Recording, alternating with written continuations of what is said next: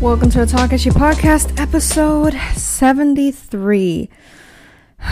Jeez. Hi guys. Um just a quick note, I had to re-record this because uh clearly, as you can see, I have a new microphone. Very excited to uh estrenarlo, but still figuring it out, so I had to re-record this whole comeback episode. Yeah, that's very fun. Um hi guys. Like I said in the first time that I shot this, long time no episode. It's been a while. And honestly, there's no point in me stretching out as to why that is. Um mental health, really, just like I really want to be a consistent creator. I just don't think that's possible. You know, this isn't going to be like a whole episode on why. Like, I feel like I've gone on those little rants before of like, well, I'm to try to do this and this. And no. Truth is, my mental health does not always let me be the creator, the best creator that I could be or that I want to be, but I'm to try. Like, the truth is that I'm always to try to do my best, right? Especially, you know, with something that I am to discuss, which is the Eshies. Um like that is a compromise that I have with other people. So I think it's easier really to be like, okay, uh, I'm to spend like 5 months planning this and I'm to do it, right? But when it's with myself and it's just like these little podcast episodes, um it's a little harder, I'm not to lie. Uh hell, I really wanted the Eshies, like the the one we're gonna talk about, to be episode either 75 or 100. You know, I wanted it to be like one of those nice numbers, but um, turned out to be, you know, episode 72, and I'm okay with that. Like that has to be like a stark reminder of like, yeah, I can't always be my best, but I can try, and that's what we're doing here. I've been listening to a lot of this. This is me trying by Taylor Swift, so Anyway, so two and a half years ago, I asked myself on this podcast, where do I want to be in five years? It's been over two and a half years since I asked that, and we're at halfway there, right? So, um, thought I'd just make like a little update video, well, the update episode. But I also want to talk about the Eshies. Um, before we get into that, yeah, uh, clearly this isn't the same place. This is like just a different place because um, I figured that the place that I wanna record in is not the best, so I came to a pretty good place that I know I could record in. So, but I do have finally a pink couch. I've always wanted a pink couch for podcasting. Um, I mean, this is really just like a random little bench that I threw like this uh thing on, but close second. And I really want to, I've always wanted to make my office like my studio slash podcast recording room. Let's see how, how I do that. It's just so funny how I'm starting this season like in here and not where I want to do the rest of my podcast episodes. But, uh, you know, just this is a reminder that I'm getting there. But anyway, so the Eshies. Um, it was quite a while ago. It wasn't like last year where like I did the Eshies and then less than a month, maybe like a week or two later, I recorded an episode talking all about it. But um this year I love that it was better than last year's because like I you know I was already used to planning and all that stuff. It it's a lot of work and I know a lot of people recognize that which makes me really happy, but it's a lot of work. And uh, you know it's not easy to be like from january to may just like working on one sole project while also managing my mental health but um i did that and i'm very proud of it.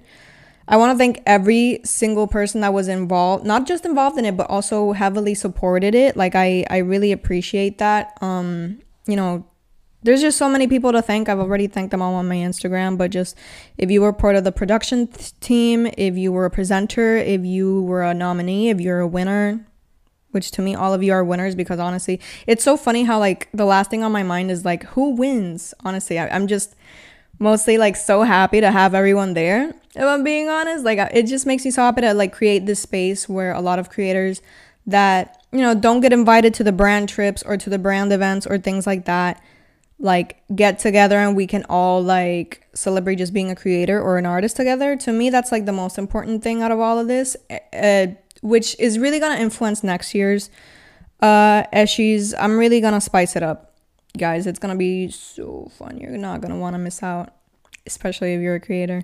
Um, so yeah, uh, it was great. I loved how every single person told me like that they just loved the energy. Even the people that like watched it online, they were like, "I love the energy of the room. Like everyone there was so awesome or whatever." And I think I that can attest to like, I don't know, like just you know, there's the whole echo chamber aspect of it where like these are my mutuals. Sure, this is what shows up on my feed. This is what Twitter recommends to me.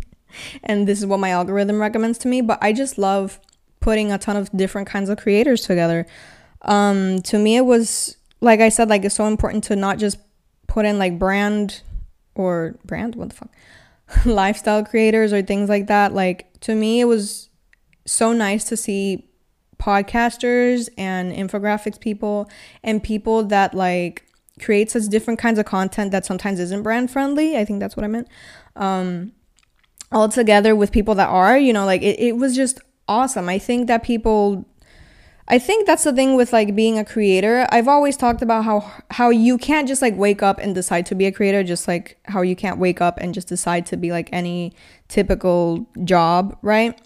Because it's really I don't want to say it's easy, but if you're a lifestyle creator, it can be a little easier to be brand friendly and for people to reach out to you and eh, hand you sponsorships and stuff like that. It's not easy for every type of creator, but for the most part, that type of content is right. However, if you're like a if you're just not brand friendly, and by that I mean like I don't know, you talk about certain topics that aren't really monetizable always and things like that, or are just like not a very conventional creator, then you don't get typically invited to brand events or are monetizable or can really live off of your content. To me, all those kinds of creators met up, and I think that that's, I don't know, I think that's what's special about the Eshies audience. I feel like all kinds of creators are just there, and we can like make something really awesome out of it that benefits the creator more than a brand. Like, I know brand events are fun and everything, but it's all about the brand and selling.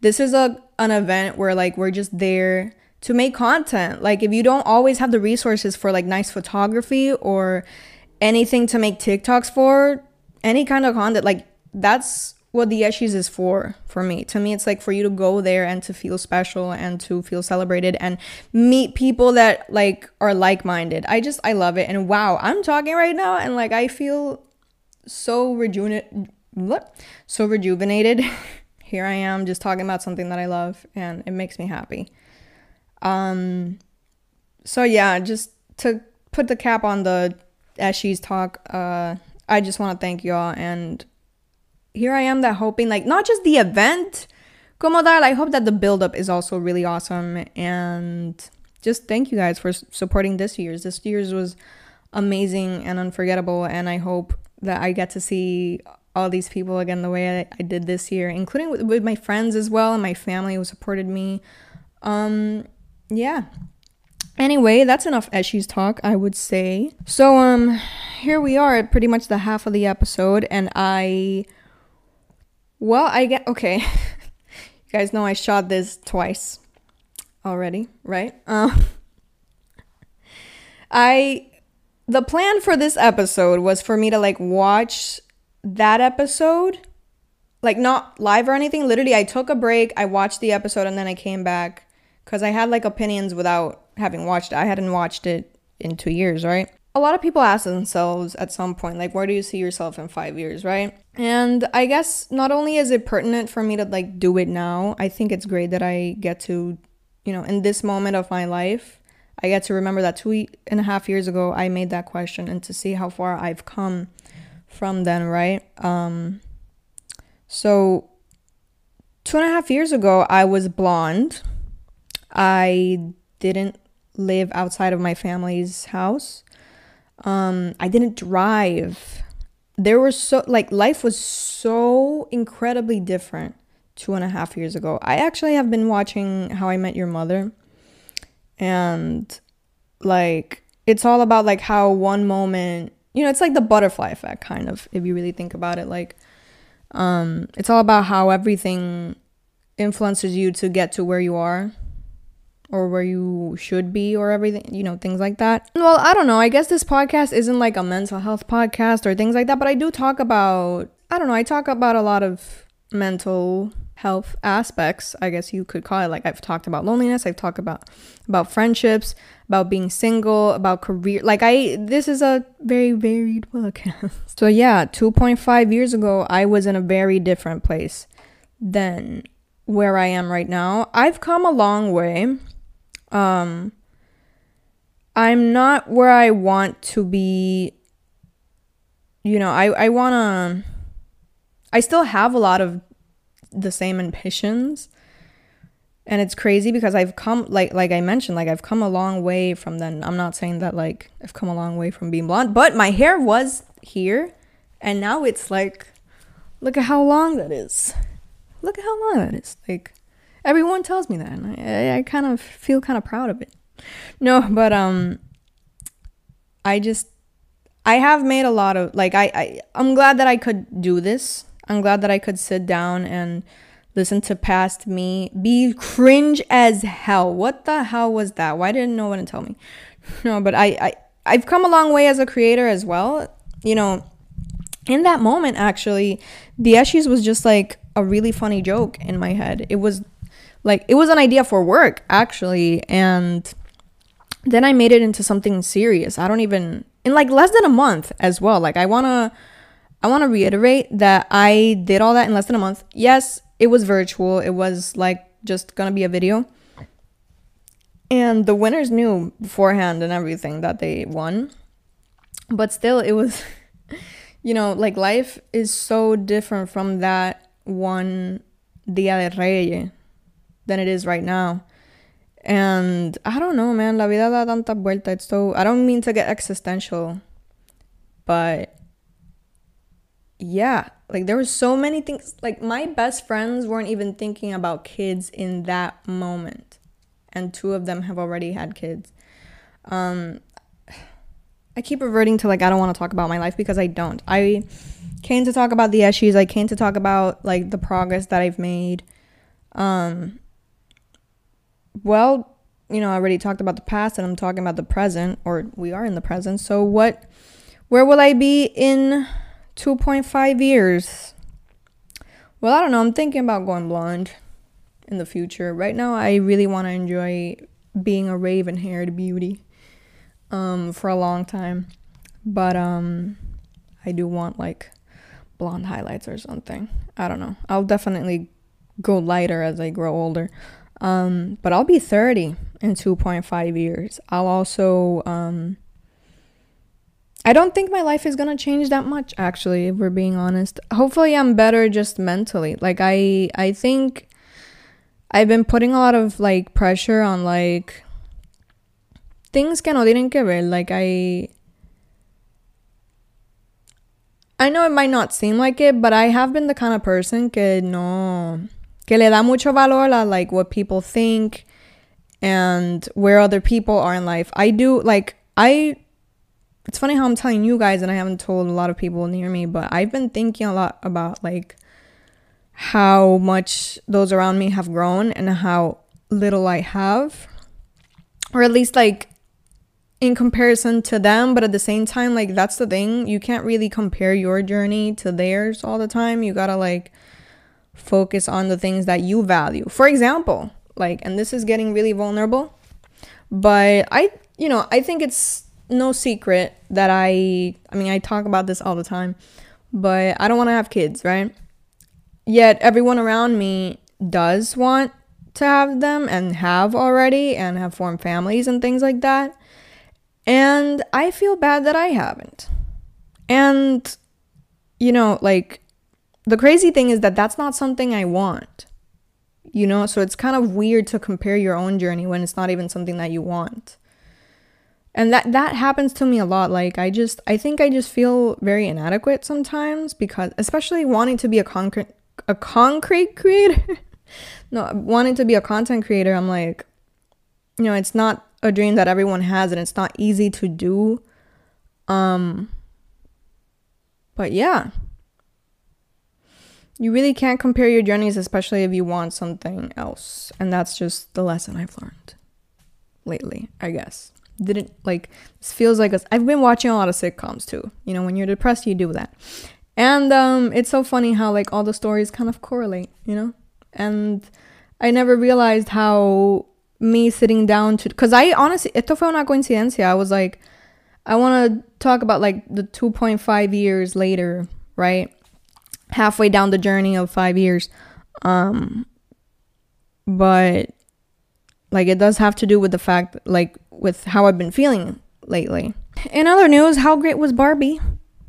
Right? It's probably my favorite movie from the year other than Spider Verse because, well, I just have a special attachment to Spider Verse. Um, but it was great. Nothing much else happened since the Eshies. But yeah, uh, honestly, this was a short comeback video. I thought I would gab and gab and gab, but I guess I just got a little real in this one episode, and uh, yeah.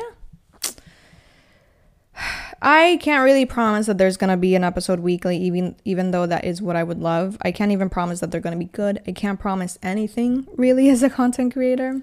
I did take a break from social media this month. Not even because honestly, I'm gonna look that up. I've always asked, I feel like I consistently ask on here, like, how do you manage grief while you, you know, keep on going with your life or keep on working? Or, like, you know, sometimes I wonder, like, how do people get out of bed when they're depressed depressed depressed or anxious like i feel inadequate because i can't a lot of the times and um that is a question i ask a lot but another one will be well i guess i forgot i forgot the question that i was going to ask. This is a great this is a great podcast. But no um i i can't promise right that i'm going to be here consistently or anything but i'm going to try. I really do because I I love it. And oh, the question I was gonna ask is uh, how can you be a social media manager and take a break from the internet? Because personally, I need it. Sometimes I I would love to just disconnect, and I think I did disconnect pretty like a lot. But I also had to take moments to like know what the trends were and stuff like that because you know you need to do TikToks and you need to do social media posts and stuff like that. Um, so that really wasn't easy but I think for the most part, I was pretty disconnected. I honestly, being on social media wasn't like a big thing for me. I wasn't like too involved in any discourse or anything like that. It was kind of nice. but yeah, um, it just it wasn't easy, at least that part. But I it it was necessary, and now I feel like puedo venir, like puedo volver con todos los poderes, you know, and really just I really hope I don't look back and regret not making these podcast episodes, no matter how shitty. I really hope I do the thing. So, hopefully, uh, this is a good comeback. I, oh yeah, no, I, I was about to be like, I don't know if you guys saw my two uh, blonde streaks, but yeah, y- y'all saw them at the Eshies, so doesn't matter. But did you all see my autumn uh, attire? Uh, Uh, I wasn't wearing the glasses in the first take, so I'm glad that I remembered to put on my glasses, which are super 70s, and this is like a super 70s top. You know, I, that's kind of my favorite. Uh, I love the 70s and I love fall, and I love combining those two. I feel like they're always so cunty. Um, but yeah, that's the episode for today. Um, I just want to say thank you to anyone who, first of all, if you listen to this whole episode, thank you so much.